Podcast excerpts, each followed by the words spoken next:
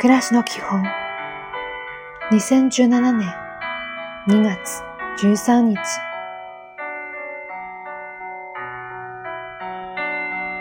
おはよう。謙虚な気持ちで人に頭を下げましょう。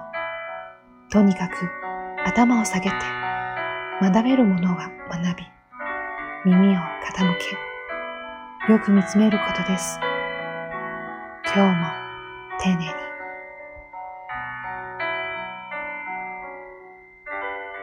こんにちは。仕事や料理は繰り返すことで上達します。思うままにならないことが多くても、最初は黙々と続けることです。いい一日を。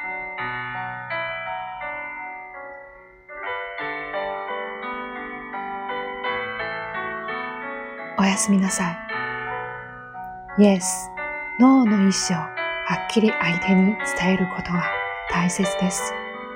しかし、No の場合は相手を思いやって言葉を添えるように心がけましょう。